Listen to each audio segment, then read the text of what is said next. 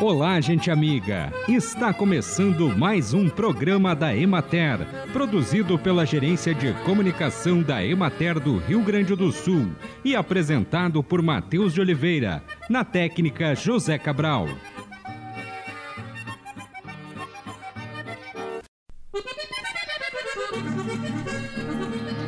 Cultivo da alface geralmente é feito com o uso de mudas para transplante posterior.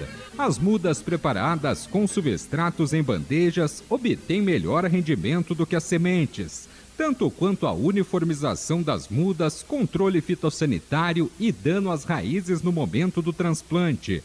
As bandejas mais recomendadas por especialistas são as de plásticos com 200 a 288 células com o objetivo de suprir a função do solo, fornecendo à planta sustentação, nutrientes, água e oxigênio, os substratos podem ter diversas origens. O substrato pode ser de origem animal, de esterco e humus, vegetal de bagaços, chatim, serragem e fibra de coco, mineral de vermiculita, perlita e areia, e artificial de espuma fenólica e isopor. Às vezes é necessária uma suplementação de nutrientes, como adição de fertilizantes durante a formulação do substrato, ou pulverizações realizadas com solução nutritiva durante o desenvolvimento das mudas. É recomendado que o agricultor cubra sementes com solo ou substrato na espessura de meio centímetro a um centímetro Após a semeadura, as bandejas devem ficar em local com temperaturas amenas, a cerca de 20 graus. Acompanhe agora o panorama agropecuário. Na região da Emater de Juí, segue baixa oferta de frutas cítricas no mercado local, restringindo-se a laranja doce. Em geral, os frutos ainda apresentam tamanho reduzido e aspecto visual inferior.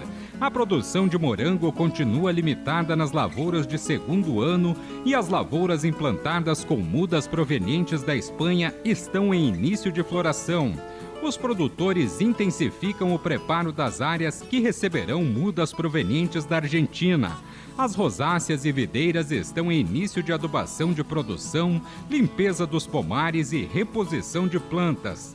Na região de Passo Fundo, os produtores de maçã, pêssego e uva estão fazendo coletas de solo para análise laboratorial, visando as adubações corretivas e de manutenção dos pomares. Continuam também os manejos de limpeza das áreas desses três cultivos. Está sendo comercializada laranja da variedade Pera Rio vinda de São Paulo, porém iniciará a colheita de laranja precoce local na próxima semana. E bergamota da variedade Okitsu também começa a ser colhida. A safra deste ano deve ser menor em função das intempéries climáticas. Na região administrativa da Emater de Porto Alegre, a reestruturação do equilíbrio entre oferta e procura pela banana e, em especial, a retomada da produção resultou em queda na cotação das frutas na semana passada. O preço da banana tipo prata está em R$ 54,00 a caixa de 20 quilos e a caturra manteve o valor de R$ 30,00 a caixa de 20 quilos. No Vale do Caí segue a colheita da bergamota precoce e de limão Taiti, assim como foi iniciada a colheita de laranja precoce em toda a região no início de maio. O raleio da bergamotinha verde se encaminha para o final e as demais variedades, tanto no Vale do Caí como no do Taquari, estão na entre-safra da colheita.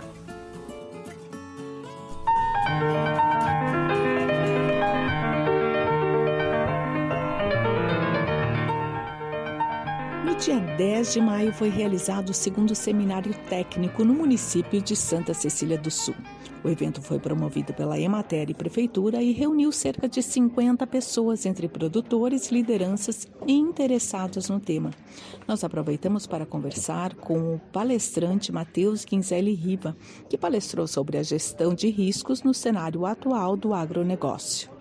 Matheus, falava na tua palestra que não dá mais para ficar contando com cenários externos, né? É preciso tomar providências dentro da, das propriedades. É isso? O que, que tu trouxe aqui nesse seminário para os produtores nessa questão de gestão de riscos, né? E dos cenários do agronegócio? Perfeito. É, hoje o desafio do produtor rural, ele está em não ficar dependendo tanto dessas tendências, desses preços uh, que são formados de certa forma pelo ambiente externo, mas ele para mitigar esse tipo de situação, ele vai ter que tomar providências como gerenciar riscos, tomar medidas de correção dentro da propriedade, né?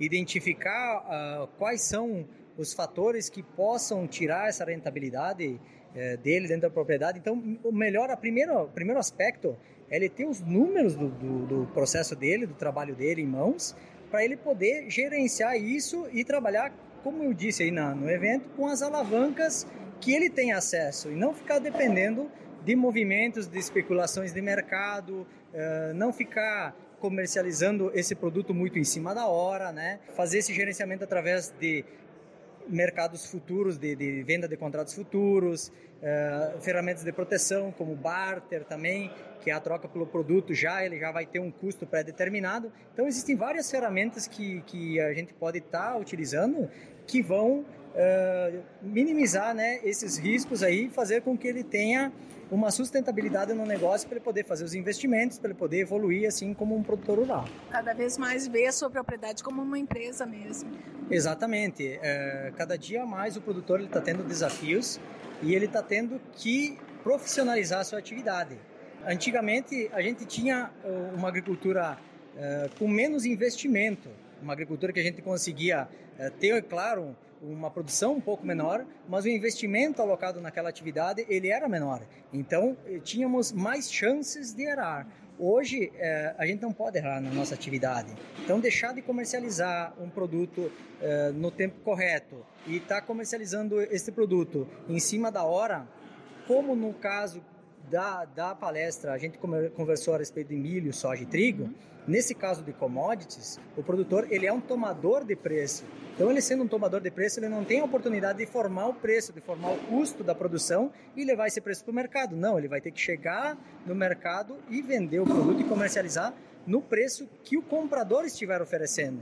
Então, esses desafios fazem com que o setor do agronegócio ele seja ainda mais complicado do que o gerenciamento de qualquer outra atividade.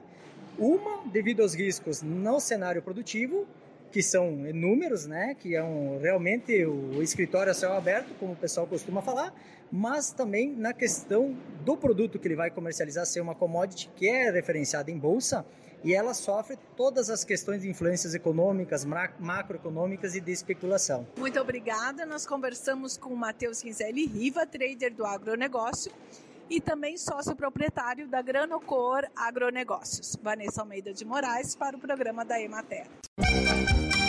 Os principais fatores para a transmissão da influenza aviária, de acordo com o Ministério da Agricultura e Pecuária, são a exposição direta de aves domésticas a aves silvestres infectadas, que é o principal fator de transmissão da doença. Estas aves atuam como hospedeiro natural e reservatório dos vírus, desempenhando um papel importante na evolução, manutenção e disseminação desses vírus.